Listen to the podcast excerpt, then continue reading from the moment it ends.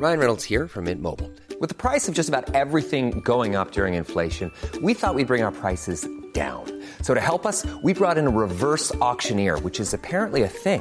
Mint Mobile unlimited premium wireless. Ready to get 30, 30, bit to get 30, bit to get 20, 20, 20, bit to get 20, 20, bit to get 15, 15, 15, 15 just 15 bucks a month. So, Give it a try at mintmobile.com slash switch.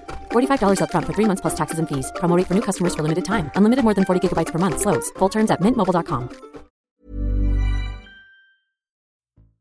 Ja, hi, ich bin Felicia und herzlich willkommen zu einem Shortcast von Yvonne und Berner. Dieser Shortcast ist heute mit Dr. Jörg Puchter vom Kinderwunschzentrum an der Oper in München und wir wollen in dieser kurzen Episode euch einen guten Service liefern oder für euch, vor allen Dingen für diejenigen unter euch, die einen latenten Kinderwunsch haben oder noch nicht so richtig absehen können, ob sie ihn überhaupt haben oder vielleicht im Moment einfach auch noch ohne Partnerin, Partner unterwegs sind. Yvonne und Berna. Der Podcast für alle. Ich gehöre zum Beispiel selbst zu den Frauen, bei denen mit Anfang 40, ich sag's mal so, echt die biologische Uhr ziemlich laut tickt. Und ich mich auch deswegen immer wieder frage, wie lange geht das überhaupt noch mit dem Kinderkriegen und kann vielleicht Social Freezing, also das Einfrieren von Eizellen, eine Lösung für mich sein? Diese Frage habe ich auch mit einer Freundin diskutiert, als ich ihr zum 41. Geburtstag gratuliert habe, weil sie genau eben Social Freezing für sich in Erwägung zieht. Und ihr habe ich dann auch zugesichert, mit Dr. Puchter darüber ausführlich zu sprechen. Denn Fakt ist ja, Männer sind klar im Vorteil, ihr Samen ist dauerhaltbar und Männer können quasi bis ans Lebensende Kinder zeugen. Und ich glaube, ich kann für meine Freundin sprechen, vielleicht auch für die ein oder andere unter euch diese Option zu haben, wenn schon nicht für immer, aber wenigstens so in den 40ern sich darüber Gedanken machen zu können, ob man Kinder kriegen möchte oder eben nicht. Das wäre schon sehr wunderbar. Kann Social Freezing helfen? Das haben Jochen und ich einen absoluten Experten gefragt, der es wissen muss. Dr. Puchter ist Vorreiter des sogenannten Social Freezing, dem vorsorglichen Einfrieren unbefruchteter Eizellen ohne medizinischen Grund. Und für ihn ist dieses Verfahren der letzte Schritt zur vollständigen Emanzipation der Frauen. Hallo, Herr Dr. Puchter. Einen wunderschönen guten Tag nach Berlin. Guten Tag, schön, dass Sie dabei sind. Sehr gerne. Herr Dr. Puchter, ich habe es gerade erzählt. Meine Freundin ist 41 und sie würde noch ein Kind bekommen auf, äh, mit Hilfe von Social Freezing. Könnten Sie ihr dabei helfen? Das ist eine äh, schwierige Frage, weil 41 ist natürlich vom Alter her in, in einem gewissen Grenzbereich. Jetzt gibt es äh, eine Menge Leute, die sagen, also eine Menge Experten, die sagen, ab 35 braucht man das Ganze gar nicht mehr machen. Das findet man auch meistens im Internet. Das ist so nicht richtig, weil natürlich Frauen ganz unterschiedlich aufgestellt sind. Es gibt Frauen, die mit 40 noch eine sehr gute Reserve haben. Das heißt, die können noch äh, sehr viele Eizellen produzieren. Und dann kann man das durchaus noch machen. Aber es gibt auch Frauen, die mit 40 äh, keine gute Reserve mehr haben. Das heißt, da würde man dann bei so einer Entnahme von Eizellen vielleicht ein oder zwei oder drei Eizellen bekommen. Und das ist uneffizient, das ist zu wenig. Das heißt, äh, wenn der Fall so liegt, würde ich abraten. Wenn der Fall aber anders liegt, würde ich zuraten. Also, wie finden wir es raus? Es ist ganz einfach. Wir brauchen bei Ihrer Freundin eine Blutabnahme und wir können anhand der Blutabnahme erstens sehen, wie ist die Response und wir können auch sehen, wie lange kann sie überhaupt noch schwanger werden in ihrem Leben. Und äh, dieser Bluttest ist wirklich etwas Revolutionäres, weil äh, wir anhand des Bluttestes bereits sehen, äh, ob eine Frau ein erhöhtes Risiko hat, ähm, vorzeitig, also frühzeitig in die Wechseljahre zu kommen. Es gibt manchmal äh, Fälle, die sind zwar nicht so häufig, aber ein Prozent, ein bis zwei Prozent der Bevölkerung, finde ich, ist dann doch eine ganze Menge. Ähm, das sind Frauen, die kommen sogar vor dem 30. Lebensjahr in die Wechseljahre. Und das spielt natürlich schon eine große Rolle heutzutage, wenn eine Frau äh, in dieser Lebensphase ist, wo sie eigentlich noch gar keine Kinder bekommen möchte. Das heißt, wenn wir diesen Test machen, dann können wir das äh, voraussehen. Wir können das sozusagen prognostizieren. Also dieser Test ist etwas, was uns so ein bisschen, äh, so ein bisschen eine Glaskugel, die uns zeigt, ähm, wie tickt, wie schnell tickt die Uhr bei der jeweiligen Frau. Das hört sich äh, sensationell an, muss ich ganz ehrlich sagen. Also wenn man natürlich Lust hat, ein Kind zu bekommen und jetzt eben noch nicht dazu bereit ist, dann hilft dieser Bluttest auf jeden Fall weiter, um Klarheit zu schaffen. Ich würde, wenn ich könnte, aber ich bin kein Politiker, äh, ich würde wahnsinnig gerne diesen Bluttest sozusagen als, äh, als, als äh, Krankenkassenleistung allen jungen Frauen verordnen, die zum Arzt gehen und den machen und dann ist das sozusagen einmal erledigt und man weiß Bescheid, weil ich finde, ähm, Wissen ist Macht und das ist das Entscheidende. Wenn ich mit einer Sache, wenn ich eine Sache weiß, dann kann ich damit umgehen, dann kann ich mich darauf einstellen. Aber wenn ich sie nicht weiß, dann wird sie mich irgendwann sozusagen eiskalt von hinten erwischen. Das heißt, äh, momentan äh, zahlen das die Krankenkassen noch nicht. Wie teuer ist dieser Bluttest? Nein, äh, leider nicht, obwohl der Bluttest eigentlich gar nicht so teuer ist. Der liegt bei um die 50 Euro. Okay, also das kann man sich äh, absolut leisten. Und das kann man bei jedem äh, Gynäkologen, Gynäkologin machen oder muss man dafür in ein Kinderwunschzentrum zu Ihnen zum Beispiel? Das Problem ist nicht das Machen, sondern das Problem ist die Interpretation dieses Testes. Das heißt, Sie brauchen eine Menge Erfahrung, um den Test richtig einzuschätzen sodass ich jetzt, ohne den Gynäkologen zu nahe treten zu wollen, denken würde, es ist sinnvoller, es am Kinderwunschzentrum zu machen, weil da einfach viel mehr äh, gesehen wird und viel mehr Erfahrung vorliegt. Ich frage jetzt mal ganz blöd, weil ich äh, mich da natürlich auch nicht so äh, gut auskenne. Wäre es denn möglich, da auch noch mit einer hormonellen Behandlung äh, nachzuhelfen? Also hormonelle Behandlung nachhelfen klingt gut. Ähm, die Hormone äh, werden ja für alles Mögliche sozusagen herangezogen. Äh, man, man, unterstellt ihnen teilweise Wunderwirkungen, aber äh, bei dieser Sache, also sprich bei, bei, bei Eizellen, beim Kinderwunsch ist es so, dass äh, da gibt es eine Genetik, die legt fest, wie lange kann eine Frau schwanger werden, wie lange ist sie fruchtbar. Und ich kann das mit keinem Hormon dieser Welt in irgendeiner Form hinauszögern oder verbessern. Und auch nicht mit gesunder Ernährung und nicht rauchen, kein Alkohol etc.? Doch, Sie haben meine Frage beantwortet. Es gibt äh, die einzige, der einzige Zusammenhang, der in wissenschaftlichen, in großen Studien belegt ist, ist der Zusammenhang zwischen Rauchen und frühen Wechseljahren. Das heißt, Frauen, die äh, ein Leben lang geraucht haben, kommen tatsächlich circa zwei Jahre früher in die Wechseljahre. Wenn sie also nicht rauchen, äh, kommen sie später in die Wechseljahre und damit haben sie dadurch einen, einen positiven Effekt.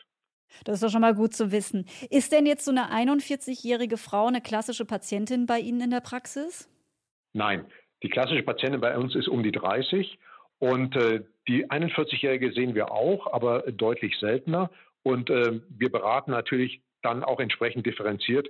Das heißt, ich kann überhaupt keine allgemeine Beratung vornehmen äh, aufgrund des Alters. Ich muss wirklich bei jeder einzelnen Frau äh, die individuellen Voraussetzungen kennen, weil gucken Sie, ne, äh, allein das Alter, wann eine Frau in die Wechseljahre kommt, ist ja unglaublich variabel. Das variiert von Mitte 30 bis äh, Ende 50, Anfang 60. Lassen Sie uns doch noch mal ein bisschen genauer auf Social Freezing schauen und uns, äh, erklären Sie uns mal, wie das genau funktioniert. Die Technik ist äh, super einfach. Im Grunde ist es nichts anderes als die Anwendung der schon seit 30, Jahre, 30 Jahren bekannten IVF-Technik. Also man entnimmt Eizellen ähm, und behandelt die aber dann nicht sofort, sondern legt sie auf Eis. Was neu ist am, am Egg Freezing ist äh, die neue Technik des Einfrierens. Das heißt, ähm, man hat äh, lange Zeit ähm, beim Einfrieren, ich sage mal, gewisse Verluste und Probleme gehabt. Die alten Technologien äh, haben dazu geführt, dass äh, die Eizellen dabei oft kaputt gegangen sind. Ähm, und dann äh, ist eine neue Technik sozusagen gekommen, die heißt Flash Freezing, also Blitz, Blitzgefrieren, super schnell äh, auf minus 196 Grad runterkühlen. Und mit dieser Technik werden die Eizellen geschont und äh, sind dann, wenn man sie auftaut, wieder fast, fast so gut wie frisch. Nicht ganz, aber fast. Wahnsinn, wie kommt man denn auf so eine Temperatur minus 196 Grad? Das ist ganz einfach, das sind Weltraumtemperaturen. Äh, wenn Sie auf einem Planeten sich bewegen, äh, der sozusagen mit einer geschwängerten Stickstoffatmosphäre gesegnet ist. Da gibt es einige auch in unserem äh, Sonnensystem. Äh, dann haben Sie genau diese Temperatur, weil flüssiger Stickstoff hat minus 196 Grad. Was hat Sie denn eigentlich, also Sie, Sie, sind ja ein Pionier auf diesem Gebiet des Social Freezing. Was hat Sie dazu bewegt, auch ähm, diese Rolle überhaupt einzunehmen? Kamen Sie dadurch äh, den Beruf dazu oder gab es einen persönlichen Anlass?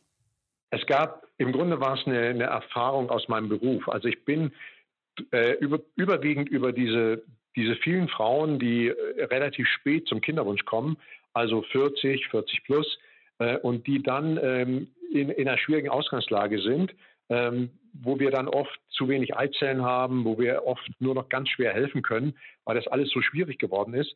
Und davon habe ich natürlich über Jahre sehr viele behandelt, auch äh, viele frustrierende Behandlungen leider gemacht. Ähm, und das hat dann dazu geführt, dass ich gesagt habe, Mensch, jetzt gibt es diese neue Technik. Ähm, jetzt müssen wir wirklich äh, gucken, dass Frauen, ähm, wenn sie ihren Kinderwunsch eben nicht früh realisieren, dass sie, wenn möglich, diese Eizellen in Sicherheit bringen. Für mich war das ein reines, ich habe bei diesen Frauen immer gedacht, wenn ich von diesen Frauen, die jetzt irgendwie Anfang 40 sind, wenn ich da jetzt Eizellen hätte auf Eis von vor zehn Jahren, dann wäre das Problem gelöst. Mhm. Und das war im Grunde der, der Auslöser. Das ist ja teilweise auch wirklich wahrscheinlich ein, ein, schwieriges emotionales Feld, wie das so oft in, in der Medizin für, für Ärzte ist. Wie optimistisch äh, dürfen Sie sein und wie, ähm, ja, wie ehrlich ähm, müssen Sie eben auch mit Ihren Patientinnen umgehen? Beides. Es gibt keinen Kompromiss diesbezüglich. Sie müssen ehrlich und optimistisch sein. Das ist manchmal ein Spagat, der schwierig ist. Das Problem, was dabei entsteht, ist, dass, dass in dieser Kommunikation das von der anderen Seite natürlich nicht nur so wahrgenommen wird, wie Sie es sagen, sondern Klar. die andere Seite äh, nimmt auch so wahr, wie sie wahrnehmen möchte. Das heißt, ich muss immer überprüfen und gucken, äh, was kommt mehr an, mein Realismus oder mein Optimismus? Das ist ein, eine Gratwanderung. Äh, letztendlich ist Optimismus, schließt Realismus und Ehrlichkeit niemals aus.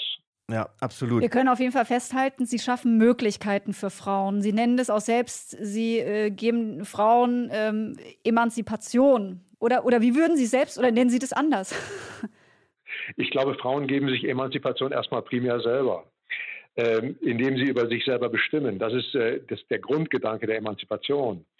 Ich habe nur verglichen irgendwann mal, ähm, ich habe die ich sag mal, die Möglichkeiten äh, des äh, Egg Freezings verglichen mit den Möglichkeiten der, der Antibabypille. Äh, weil beides waren natürlich ein Stück weit Revolutionen. Obwohl ich sagen muss, die Antibabypille war sicher die größere Revolution, weil ähm, sie Frauen tatsächlich befreit hat von dem quasi von dem Zwang, äh, Sex, wenn sie Sex haben, auch gleichzeitig schwanger werden zu müssen. Das war natürlich ein großer Zwang damals in den 50er, 60er Jahren und davor. Äh, und das ist etwas, was wir nicht mehr haben. Und das war sicherlich Emanzipation. Und jetzt sind Leute hergekommen und haben gesagt, okay, äh, mit dem Egg Freezing haben wir jetzt sozusagen äh, der Frau dieses Altersproblem genommen, weil Frauen sitzen ja etwas mehr als wir Männer in der Altersfalle. Das stimmt, aber das ist für mich jetzt kein Ausdruck von Emanzipation. Das ist einfach eine neue Technologie, die uns ermöglicht, sagen wir mal, etwa zehn Jahre zu gewinnen, wenn wir das wollen. Aber am Ende ist es die Selbstbestimmung der Frau, die sagt, ich mache das oder ich lasse es. Das ist, äh, das ist ein äh, Thema. Andererseits äh, helfen Sie ja auch eben ähm, lesbischen Paaren oder Singles, die normalerweise oft diskriminiert äh, werden. Wie lösen Sie im Kinderwunschzentrum das Problem der Diskriminierung von lesbischen Paaren oder Singles? Äh, also erstens kann ich das gar nicht lösen, weil ich bin ja keine politische Instanz, die jetzt hier äh, überwacht, wer diskriminiert wird. Äh, zum anderen weiß ich gar nicht, ob die Diskriminierung wirklich so ausgeprägt ist. Diskriminierung haben Sie ja äh, in allen Themen, in allen Bereichen der Gesellschaft. Das ist ja mehr ein, ein menschliches Problem. Ähm, ich finde, von der, von der rechtlichen Situation her sind wir unglaublich weit gekommen. Da sind wir weit von der Diskriminierung mittlerweile entfernt. Ähm, wir haben halt äh, in, in, in Bayern äh, die Möglichkeit, ähm, gleichgeschlechtliche Paare zu behandeln, ohne äh, irgendwelche, ich sag mal, ohne äh, diskriminatorischen Unterton in irgendeiner Form. Wir behandeln sie einfach. Wir behandeln sie genauso wie die, äh, äh, die getrenntgeschlechtlichen Paare auch. Das heißt, wir machen keinen Unterschied. Und das ist das Entscheidende. Ähm, wenn ich Menschen gleich behandle, mache ich keinen Unterschied und dann bin ich sozusagen, ähm, bin ich jenseits der Diskriminierung. Absolut. Ist das in anderen Bundesländern anders? Weil Sie gerade Bayern angesprochen haben? Völlig. Also Sie haben, wenn Sie, ich habe, ich höre ja immer die Berichte von meinen äh, Damen, die kommen aus allen möglichen Bundesländern und die erzählen mir natürlich alle, ähm, dass sie es natürlich auch in anderen Bundesländern Ländern versucht haben, dass sie telefoniert haben, versucht haben, Termine zu kriegen. Und das ist dann schon so, dass sie teilweise so ein bisschen, ja, nee, wie sowas machen wir hier nicht und das geht hier nicht und äh, überhaupt. Also die, das hat manchmal schon eine gewisse Färbung. Das liegt aber einfach daran, dass es tatsächlich in anderen Bundesländern rechtlich nicht geht und äh, diese Zentren dann eben auch das Gefühl haben, äh, nee, das können wir gar nicht machen, weil das ist nicht erlaubt. Also wir machen da irgendwas Verbotenes in Anführungsstrichen. Und das ist bei uns in Bayern natürlich anders. Das heißt, wir atmen hier einen völlig anderen Geist der Freiheit. Wie weit sind wir denn generell in Deutschland damit, Familiengründung für alle zu ermöglichen? Ich finde ziemlich weit. Also wir sind äh, im Vergleich zu von vor 20 Jahren haben wir gigantische Fortschritte gemacht. Ähm, wir haben jetzt dieses äh, seit, seit 2017 dieses neue äh, Gesetz zur Kenntnis der genetischen Herkunft bei der Samenspende. Das war ein Riesenschritt, ein Riesenschritt in die richtige Richtung. Jetzt haben sich nicht alle Bundesländer angeschlossen, ähm, weil das natürlich alles immer umgesetzt werden muss. Und das ist anstrengend. Und da gibt es eben verschiedenste Institutionen, die mitmischen. Die Ärzte beispielsweise unterliegen den Ärztekammern und die Ärztekammern wiederum legen sich auch ungern fest.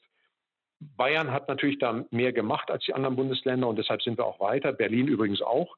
Ähm, die anderen Bundesländer sind noch ein bisschen hinterher. Ich bin sicher, dass es in den nächsten Jahren sich alles äh, weitestgehend anpassen wird. Wenn sich jetzt eine Frau überlegt, ah, Social Freezing, das ist oder könnte was für mich sein, welche Antworten kann sie sich im Vornherein schon selbst geben? Wo können Sie nachhelfen?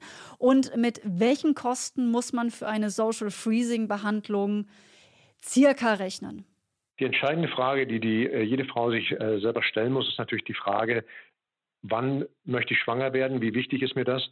Und äh, wie ist der Zeitraum, den ich jetzt sozusagen nicht schwanger werden möchte? Das ist ganz wichtig. Also wenn eine Frau sagt, äh, ich bin sowieso bereit, jetzt in den nächsten ein, zwei Jahren äh, schwanger zu werden, ich habe auch die Möglichkeiten dazu, dann würde ich Social Freezing äh, nicht berücksichtigen. Wenn sie aber sagt, die nächsten fünf Jahre sind bei mir No-Go, da werde ich auf keinen Fall schwanger werden oder ich möchte das nicht, äh, dann würde ich erstmal grundsätzlich drüber nachdenken. Dann der nächste Schritt ist dann tatsächlich bei uns, da geht es um die Frage, wie erfolgreich ist das Ganze überhaupt? Und das sind wiederum äh, sehr individuelle äh, Dinge, die wir da uns angucken müssen.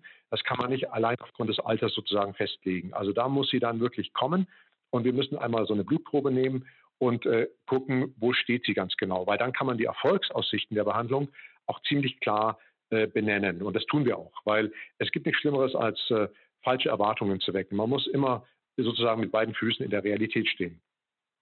Die Kosten äh, fürs Egg Freezing liegen je nach Anzahl an Eizellen, da gibt es kleine Schwankungen, aber ich sage jetzt einfach mal so eine, so eine Hausnummer, die liegen ungefähr bei 2500 Euro pro Entnahme mit Einfrieren. Äh, und dann kommen noch etwa 800 Euro für die Medikamente dazu. Also wir liegen bei knapp über 3000 Euro. Ja, vielen lieben Dank, äh, Dr. Puchter. Da haben Sie sicherlich äh, vielen Frauen nochmal äh, Eindrücke mitgegeben, mit denen sie sich noch gar nicht auseinandergesetzt haben. Und genau dafür sind wir hier bei Yvonne und Bernhard da. Dankeschön. Also vielen Dank, Dr. Puchter, Reproduktionsmediziner vom Kinderwunschzentrum an der Oper in München. Und alle Infos zum Experten für Social Freezing und weiteren Kinderwunschbehandlungen findet ihr bei uns im Beschreibungstext verlinkt des Podcasts natürlich und ebenso in einem Artikel dazu bei Straight. Yvonne und Berna. Der Podcast für alle. Genießt das Leben, genießt den Sommer und dann hören wir uns wieder nächste Woche. Danke euch fürs Zuhören. Tschüss. Hey, it's Paige DeSorbo from Giggly Squad. High quality fashion without the price tag. Say hello to Quince. I'm snagging high-end essentials like cozy cashmere sweaters, sleek leather jackets, fine jewelry, and so much more. With Quince being 50 to 80% less than similar brands. And they partner with factories that prioritize safe, ethical, and responsible manufacturing. I love that. Luxury quality within reach. Go to quince.com slash style to get free shipping and 365 day returns on your next order. Quince.com slash style.